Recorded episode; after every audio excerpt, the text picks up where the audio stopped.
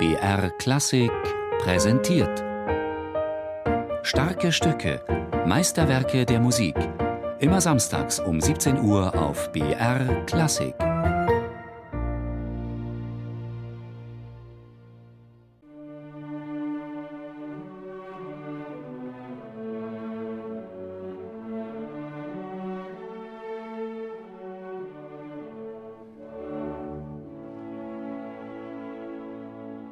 Ich denke natürlich sofort an Pörtschach, an den Wörthersee. Ja, die ganze Stimmung ist einfach so, wie man sich in Österreich diesen wunderbaren See am Morgen vorstellt. Das Brahms-Konzert ist einfach so ein symphonischer Koloss. Und dagegen die kleine Geige. Man hat ja nicht umsonst in der Kritik über das Konzert gegen die Geige gesprochen. Widersprüche tun sich auf für den Geiger Frank-Peter Zimmermann, wenn er über das Violinkonzert von Johannes Brahms spricht. Brahms komponierte kein Virtuosenkonzert wie Beethoven oder Mendelssohn, er komponierte ein Werk, wo Solist und Orchester zu gleichen Teilen die musikalische Substanz tragen und eng miteinander verflochten sind. Der Geiger steht nicht im Vordergrund, im Gegenteil, er muss sich des Öfteren gegen das Orchester behaupten. Der Pianist Brahms hat lange gezögert, ein Violinkonzert zu schreiben, Ehrfurcht und Scheu hielten ihn ab, zudem war er mit der Technik des Geigenspiels nicht vertraut. Sein Freund, der Geiger Josef Joachim, war es, der ihm bei der Komposition mit Rat und Tat zur Seite stand. Frank-Peter Zimmermann. Hier ist es so eine Stelle, wo ich absolut sicher bin, dass der Joachim das geändert hat. Ich nehme an, dass das alles dreistimmig war. Und ich kann mich erinnern, ich habe das Konzert mit 17 Jahren ja, mit dem Chili Vidake mal gearbeitet und äh, dass er sich fürchterlich aufgeregt hat, weil es ist eine abfallende Linie und es wäre falsch, dass der letzte Ton, der leiseste Ton eigentlich drei Stimmen hätte. Ja? Und hier ist es richtig beim zweiten Mal.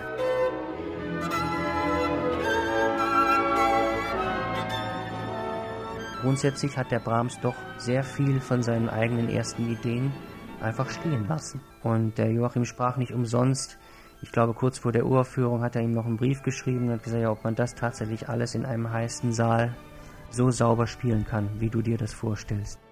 Schon der erste Satz ist eine Herausforderung.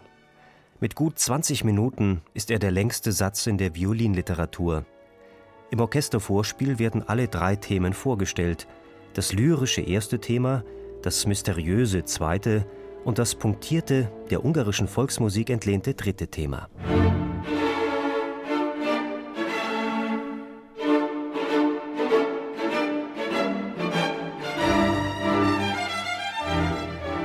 Dieses Thema hinein setzt die Geige ein auf einem Orgelpunkt und umspielt die Bläser. Das ist also eine unglaubliche technische, ja, eine neue Erfindung. Das hat es vorher auch nie gegeben.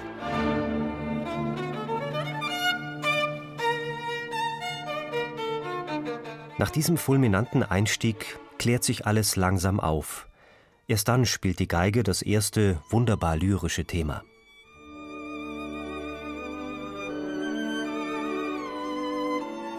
Im Verlauf des Satzes ordnet sich die Geige immer mal wieder unter, begleitet die Themen der Streicher und Bläser und erst später, wenn sie das rhythmisch akzentuierte ungarische Thema spielen, beginnt sich die Geige gegen das Orchester aufzubäumen. Der Kampf dauert bis zur Kadenz an. Viele Komponisten haben für das Brahms-Konzert eigene Kadenzen geschrieben. Frank-Peter Zimmermann aber spielt meistens die von Josef Joachim.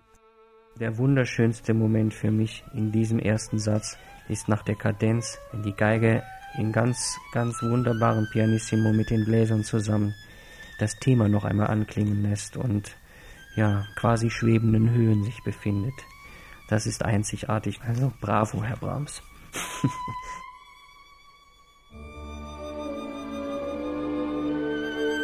Nach der technisch höchst anspruchsvollen, schwierigen Kadenz beginnt die Durchführung die so ganz anders klingt als bei den Violinkonzerten von Beethoven und Mendelssohn. Denn statt einer lyrischen Durchführung komponiert Brahms einen Kampf mit dem Orchester. Die Geige versucht mit großen Sprüngen, das Orchester zu bändigen. Der Schluss des ersten Satzes, ja, das kann sich nur ein Pianist ausdenken. Das große Crescendo über 20 Takte. Die Geige spielt in Terzen, Quarten, Sechsten und Dezimen und versucht sich so gegenüber dem Orchester zu behaupten. Nach diesem langen, für den Geiger anstrengenden ersten Satz folgt der langsame Satz. Dem Geiger Pablo Sarasate schien der Beginn dieses Satzes eine Zumutung, mit der Geige in der Hand zuzuhören, wie die Oboe dem Publikum die einzige Melodie des ganzen Stücks vorspielt.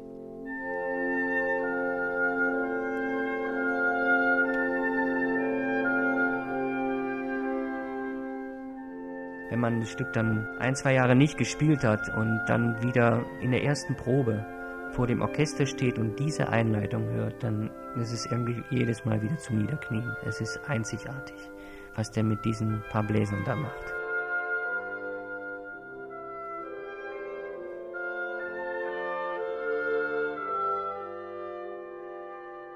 Sobald die Geige im zweiten Satz einsetzt, übernimmt sie die Führung im gesamten Satz, in dessen liedhaften Mittelteil der Solist seine Fähigkeit, auf der Geige zu singen, voll auskosten kann.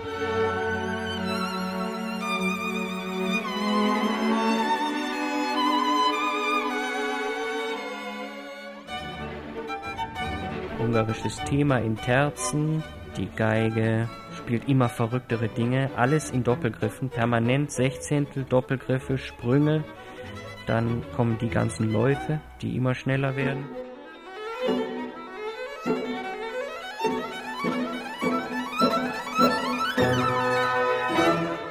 Frank-Peter Zimmermann kennt die technisch heiklen Stellen im dritten Satz des Brahms-Konzerts in- und auswendig und beherrscht sie eigentlich fast im Schlaf. Diese ganzen Doppelgriffe dauern an in Sechzehntelnoten.